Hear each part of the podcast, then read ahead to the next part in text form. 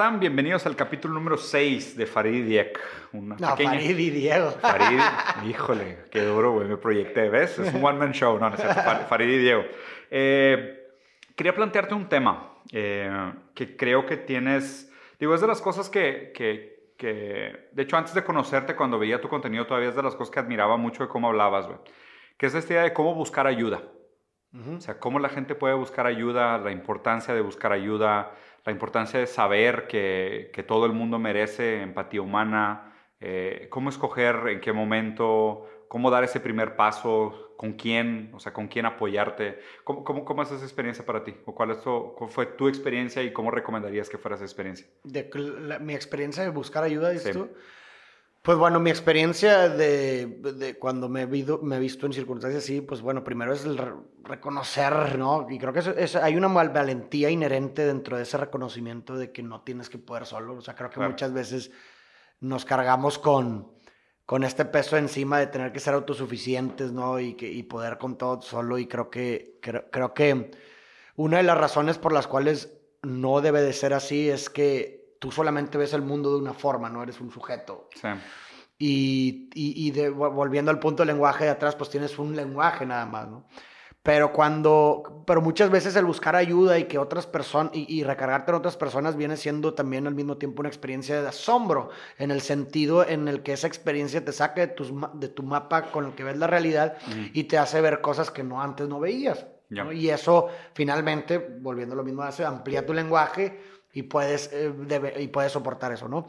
Creo que este, una de las premisas muy importantes también sobre este tema es eh, que eh, la palabra finalmente es la muerte de la cosa, ¿no? Como le diría Lacan, y, y el hecho de no tener con quién compartirlo, con quién hablarlo, con quién buscar ayuda, es pudrirte por dentro. Es dejar todo dentro de ti y dejar que eso ahí empiece a florecer y, y, empieza a pudrirte por dentro, ¿no? O sea, creo que el buscar ayuda es, una, es, una, es también una fuente de, bueno, un medio para descargar el sentir y, e incluso muchas veces en el mero acto de la descarga se esconde la misma respuesta que tú estás tratando de, construir, ¿no? O sea, el mm. hecho cuando yo hablo con, con un terapeuta o cuando yo hablo con, con un familiar o así y, y, descargo mi sentir muchas veces en ese mero acto, se esconde una, una cosa que antes no veía, ¿no? Y que, que, simplemente necesitabas eso.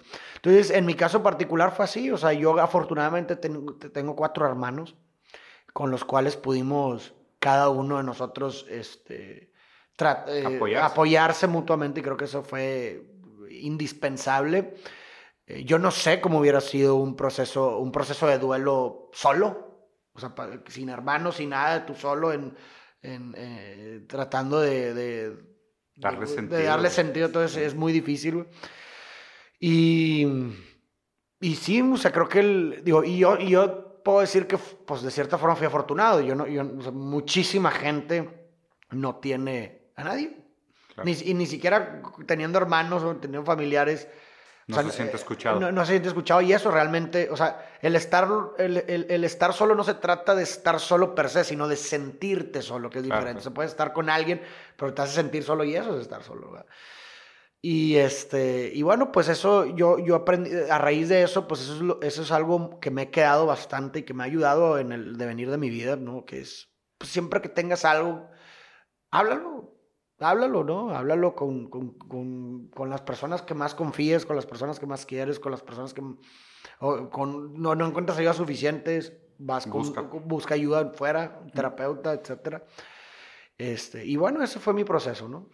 está interesante la manera como lo planteas. Y te quería hacer una segunda pregunta. La distinción entre, entre buscar ayuda de una manera casual versus buscar ayuda profesional.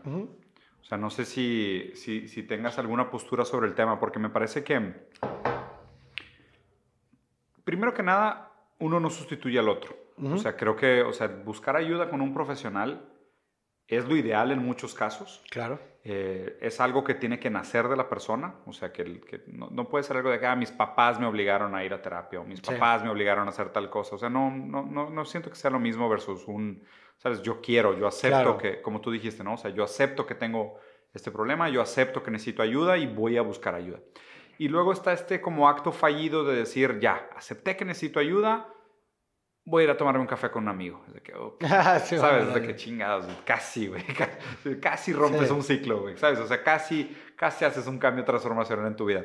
Y... Pero, pero hay cosas, hay lugares, hay situaciones donde sí veo un valor muy grande de decir, pues sí, a lo mejor lo que necesitabas era hablar con alguien, no necesariamente hablar con un experto, a lo mejor hablar con alguien ya te ayudó mucho hasta cierto punto te puede dar algo de tranquilidad, pero de, plano sí hay cosas que creo que sí necesitas ayuda profesional. Claro, no, definitivamente, y más cuando ya se tratan de patologías o lo que tú quieras, ¿no? Y yo lo hablo desde esta forma como pudiendo, o sea, yo, yo, yo, lo pongo, obviamente no es el ideal, pero yo lo pongo desde, esta perspectiva en la que, pues lamentablemente vivimos en un mundo donde no todo el mundo tiene acceso a una, a, a, a una escucha profesional, ¿no? Es más, o sea sino, o sea, a lo mejor la mayoría de la gente, güey, no tiene lujo, porque pues pudieras considerar que es un lujo, güey. Seguramente, sí. Entonces, bajo esa perspectiva, yo lo pongo como, bueno, güey, pues vamos a pensar una forma universal, ¿no? O sea, que un primer paso, ¿no? Busca ayuda con la gente que tienes alrededor, ¿no? Un primer paso, tus amigos, familia y demás. Y si y no encuentras ayuda suficiente, güey, pues bueno, ahora sí te la pelas, güey, y vas a buscar ayuda profesional de la forma en la que, en la que lo... Como sea. En, como sea, porque no tienes de otra, ¿no? O sea, yo lo, obviamente, insisto, lo ideal sería que todo mundo tuviera acceso a una buena calidad de, de, de, escucha, profesional sin importar eh, contexto, circunstancia y demás, pero pues bueno, tenemos que entender que nuestra realidad no es así. Claro. Y fíjate que justo ahí es, hay un tema sensible para mí, que es el tema, por ejemplo, de de todos estos coaches que se están poniendo de moda, ¿no? Estos como motivadores profesionales y, ¿sabes? Que es como, híjole, ahí es donde me causa un poco de conflicto, sobre todo por la parte de ganar dinero, o sea, por la parte de que cobren por los servicios que dan, ¿no?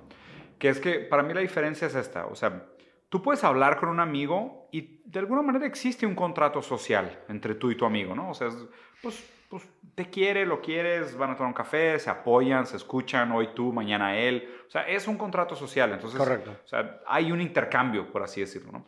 Tú cuando vas con un terapeuta, pues hay un encuadre. O sea, un encuadre en el sentido de, pues el terapeuta te va a decir, pues cuánto cuesta la hora versus su talento, su experiencia, su capacidad. Él de alguna manera va a tratar de medir, pues algo que, que signifique en términos de costo para que exista un compromiso con el trabajo.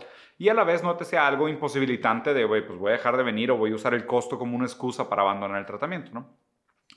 Y, y, un, y, un, y, una tercera opción, que es esta opción que hoy me molesta bastante, que es esta idea del coaching, ¿no? De decir no es una formación académica, no es una escucha profesional, es una mezcla entre terapia y motivación y emprendedorismo y, ¿sabes?, inteligencia emocional en los negocios, todo hecho en, un, en una maraña Frankenstein y con una implicación de costo, lo cual para mí se me hace pues, pues bastante reprochable y bastante irresponsable. No sé, si, no sé si le has dedicado pensamiento al tema o qué opinas.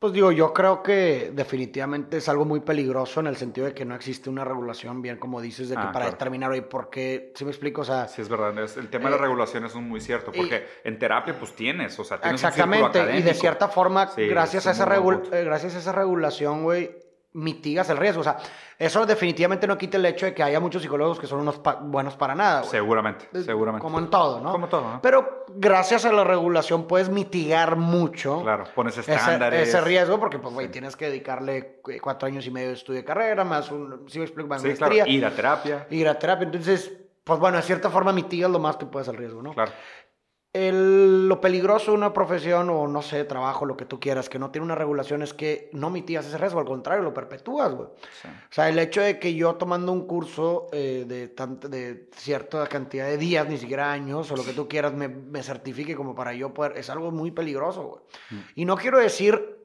que no haya personas que a lo mejor pudieran ser muy buenas, güey, por lo que tú quieras y... Tienen mucha empatía y, sí, pero, pero, pero quizás son la excepción a la regla, güey. Sí, yo también creo. Eh, quizás son la excepción a la regla y una excepción no necesariamente desecha la regla, sino que la hace más específica. Sí, exacto, la justifica su existencia. Exactamente, entonces eh, eso, es mi, eso es mi pensar sobre ese tema. O sea, yo, yo sé que las intenciones son muy buenas y, digo, güey, de muchos, a lo mejor de otros no, no lo sé, pero pues también hay que pensar en este tipo de cosas seriamente, güey. O sea, si, si finalmente estamos poniendo de por medio la, La vida y la salud de otra persona, pues bueno, así mismo, Sí. o sea, a lo mejor lo pudieras ver desde la perspectiva en la que la misma importancia que le das a tus estudios es la- al mismo tiempo la misma importancia que, que le das a la vida del otro, porque pues Mm. tiene una relación simbiótica. Claro. Pues, güey, yo no creo que, la- Sí, el una preparación el- de dos una preparación de dos meses valga, Salvar una vida. el, eh, valga lo el tratamiento con una persona, güey. Sí, es, es, es un... Buen eso es lo que yo, yo en lo personal este, pienso, ¿no? Fíjate, Es- fíjate que el lado, el lado de la regulación no lo había pensado y tienes mucha razón. En ese sentido, como que, o sea, la propia formalidad de las instituciones filtra toda esa, toda esa carriña que podría existir, ¿sabes? O sea, toda esa gente malintencionada o esa gente mal preparada que nada más mercenariamente se está aprovechando de que, ah, se puso de moda y, la, y, ¿y qué? ¿Un psicólogo te puede cobrar mil pesos por hora y yo puedo hacerme coach en 15 días y cobrar lo mismo? Pues, ¿dónde firmo? ¿Sabes? Y ahí es donde siento que está mucho de lo negativo, lo criticable. Eh, Quería tocar el tema específicamente por el hecho de, de, de cómo se están dando las conversaciones en la modernidad y cómo la gente pide ayuda en la modernidad. ¿Sabes? Porque por más que, o sea, esto que estamos haciendo de tener conversaciones al aire y pues los temas que tocamos y pues invariablemente acabas hablando de pues amor y felicidad y relaciones Los y lo que tú quieras, que son temas bastante universales y, y, y siento que, o sea, son temas que la gente realmente los sufre, o sea, son, Pues son temas que... nos- no sí, distingue clases, no distingue nada, no distingue cultura. Agarra parejo, güey.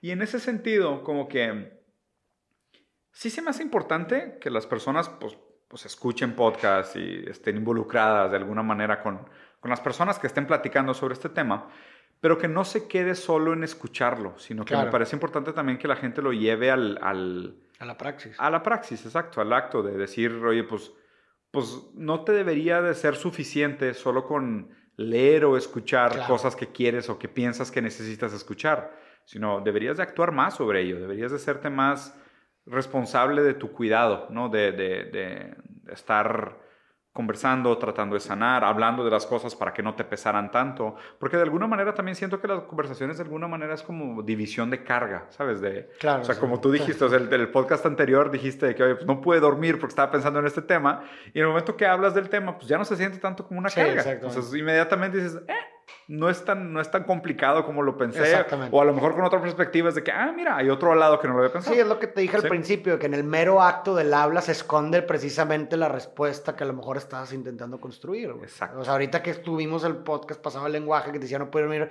pues ya cuando lo descargamos fue que, ah, pues ahí está el pedo, güey.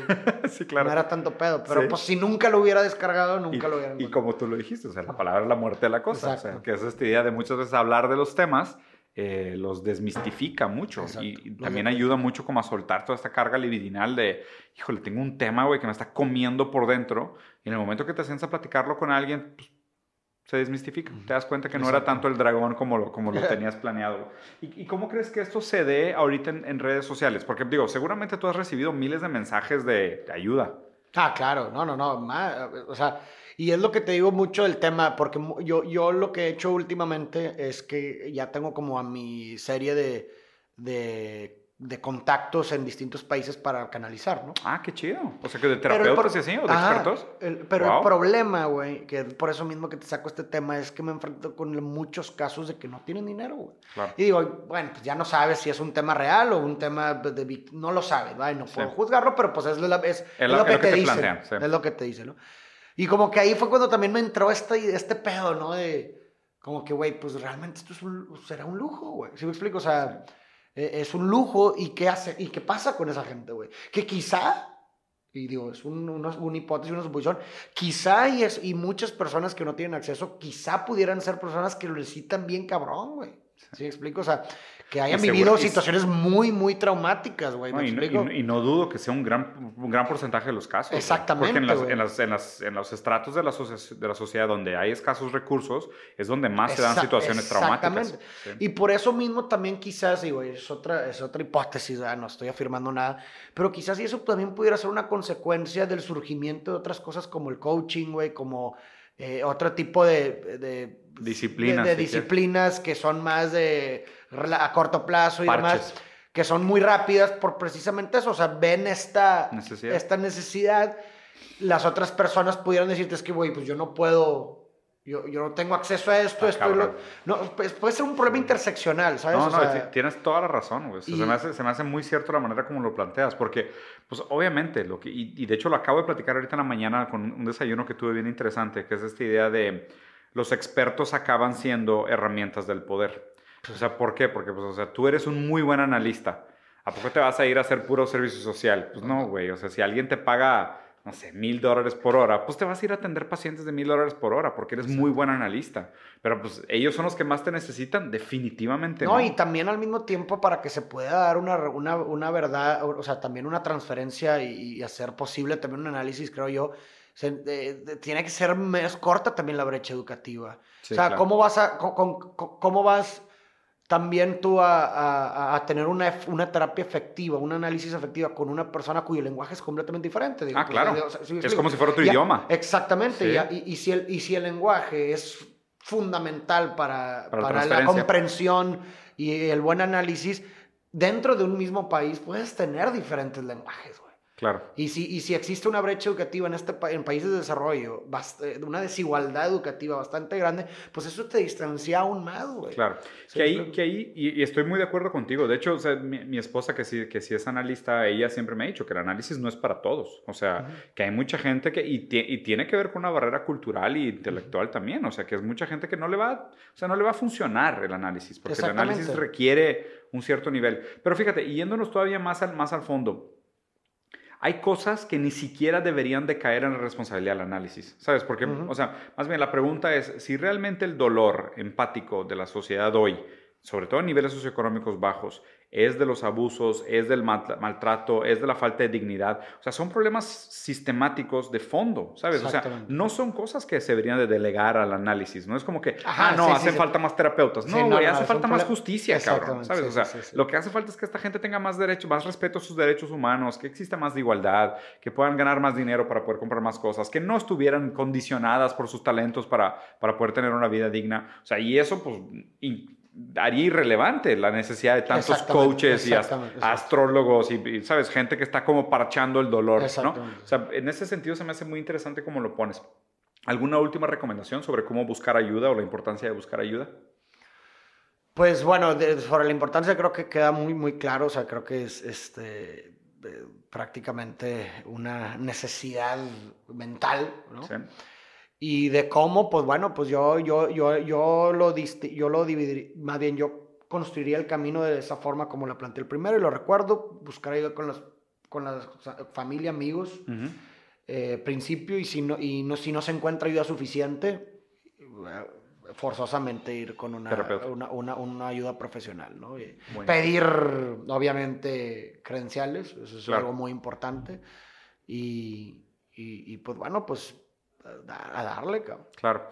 Yo creo que, o sea, como lo planteaste antes, se me hace que es importante que recordemos esto de no subestimar el- la importancia del habla, ¿no? Pero el, habla real, o sea, el- desde, desde aceptar el, qué es aquello que de meollo realmente nos está molestando o de fondo realmente nos, nos causa un disconfort o, o cuál es el origen real del, del- del dolor. Y, y primero que nada, yo creo que para que exista una buena conversación, una conversación que sane, tiene que haber honestidad para con uno Claro. mismo. O sea, es honestidad para con uno mismo. Ser honesto con uno mismo es un, es un trabajo difícil, pero, pero creo que las conversaciones que nos pueden ayudar, que nos pueden dejar un buen legado, que nos pueden mejorar como personas, son las conversaciones que parten de un cierto nivel de honestidad propia.